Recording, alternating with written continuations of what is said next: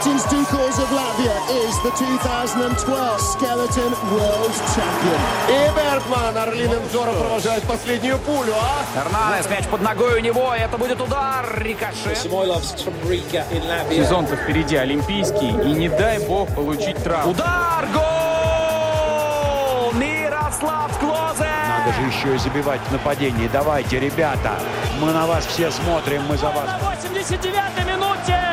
А пенальти-то такой липовенький, липовенький. Победы и рекорды, достижения спортсменов и команд, наших и зарубежных, история и секреты различных видов спорта, результаты текущих чемпионатов и интервью.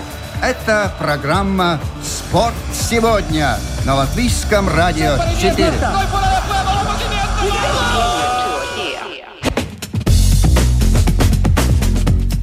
Здравствуй, школа! Не удивляйтесь, но все наши спортсмены, как нынешние, так и в прошлом, в свои школьные годы ходили на уроки физкультуры, или, как сейчас их называют, спорта. Как ни странно, но всем им, футболистам, пловцам, бегунам, тяжелоатлетам, шахматистам и боксерам, приходилось наравне со своими одноклассниками строиться в шеренгу и выполнять нормативы. И вот тут начинается самое интересное. Хотите узнать? Тогда слушайте внимательно. Это спецпроект программы «Спорт сегодня», посвященный началу нового учебного года.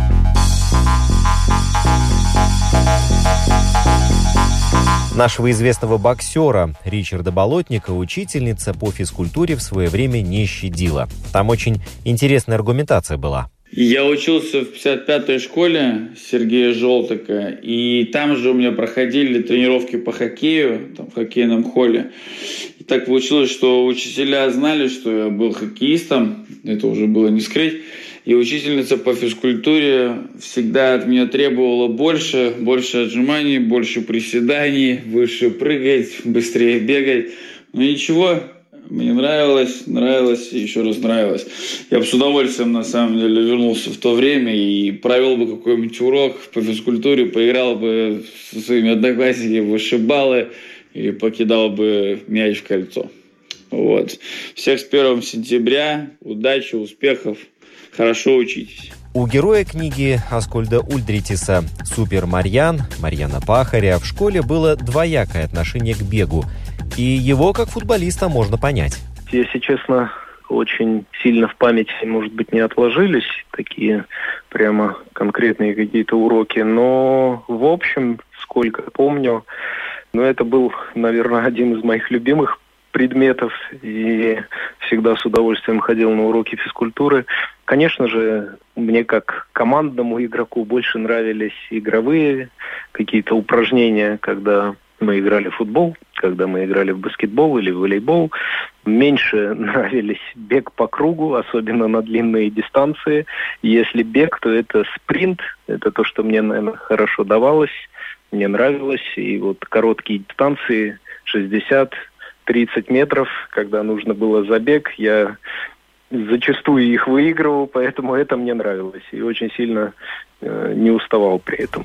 Бывшему хоккеисту, а ныне тренеру Артису Аблсу первым в голову пришло воспоминание, которое касается зимних видов спорта. Но это не хоккей. Да, ну у нас э, уроки физкультуры, ясно, что в то время уже занимался хоккеем, и уроки физкультуры мне были в радость, само собой понятно, и особенно когда нам давали играть, но это в основном был баскетбол и, или футбол.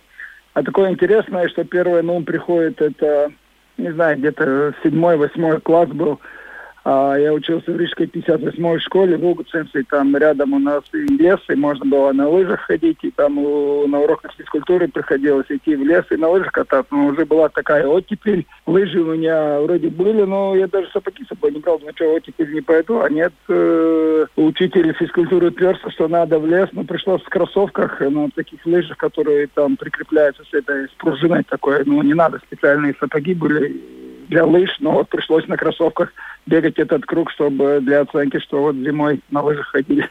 Защитник сборной Латвии по футболу и сейчас игрок украинской Александрии Каспар Дубра признается, что физкультура в школе и футбол вне школы шли параллельными курсами.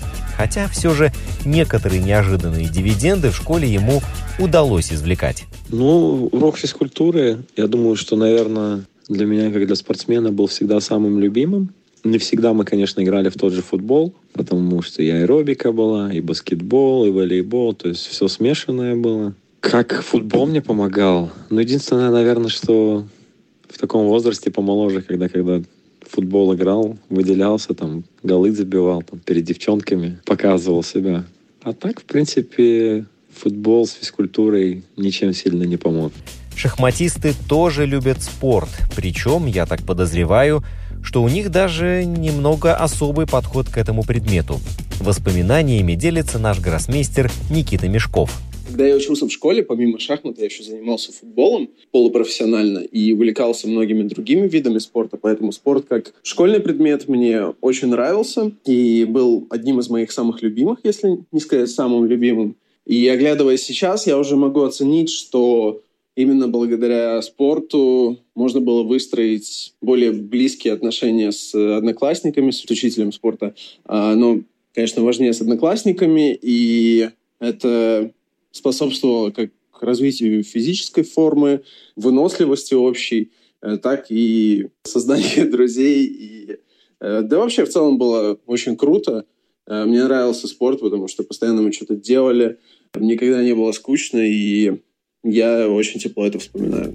У тренера по вольной борьбе Лауры Скуини школьная спортивная деятельность вызывала положительные эмоции, потому что с измальства внутри закрепился дух соревновательности и тяга к победе. При этом она делала неоднозначные наблюдения. Мне спорт в школе всегда нравился. Неважно, это что нам давали делать, или это был бег, или играть э, таутес-бомбу, или баскетбол, или волейбол, мне нравилось все. То есть, в принципе, он мне нравился и до того момента, как я еще в школу пошла.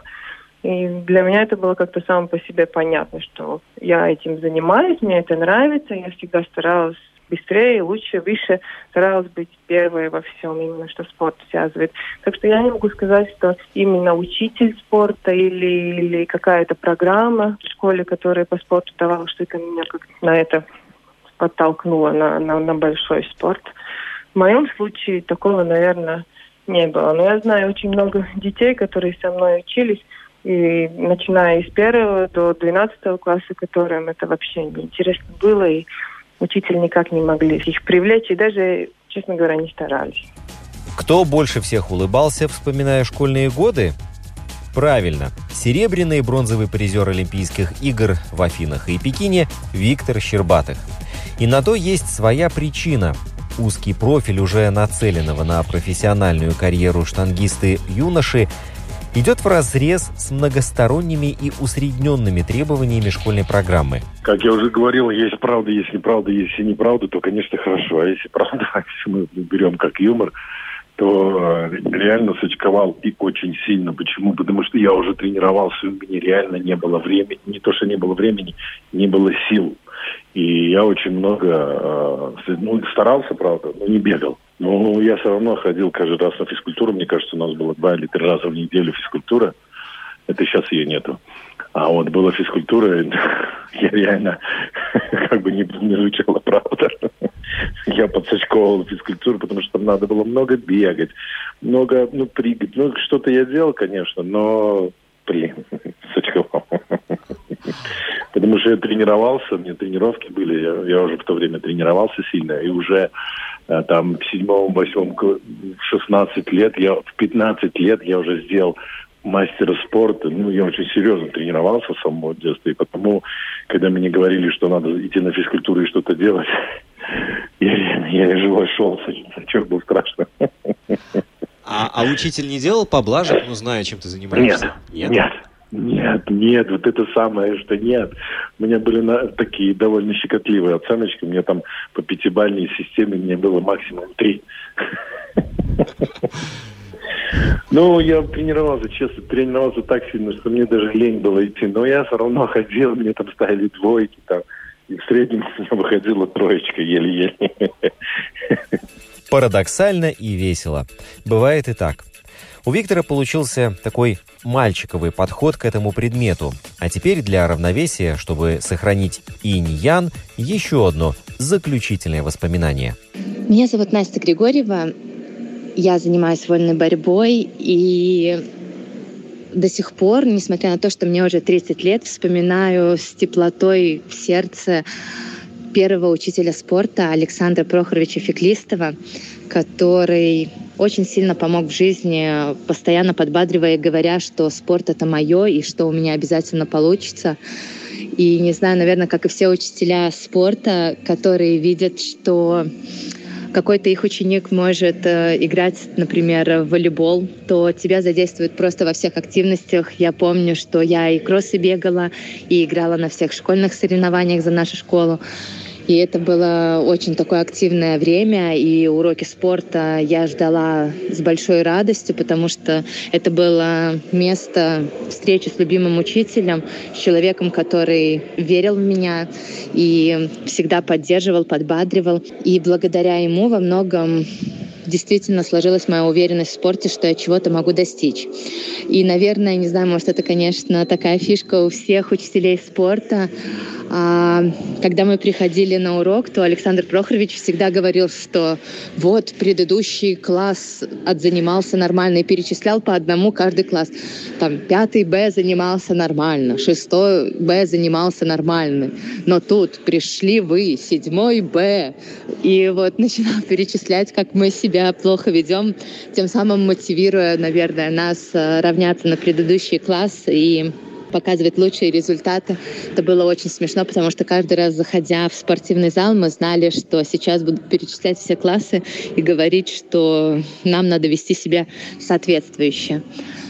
Хотелось бы сказать, что я очень благодарна своему первому учителю спорта за все то, что он сделал для меня, и за то, что я сейчас профессиональный спортсмен, который не только серьезно тренируется, но и наслаждается тем, что он делает. Спасибо вам, Александр Прохорович.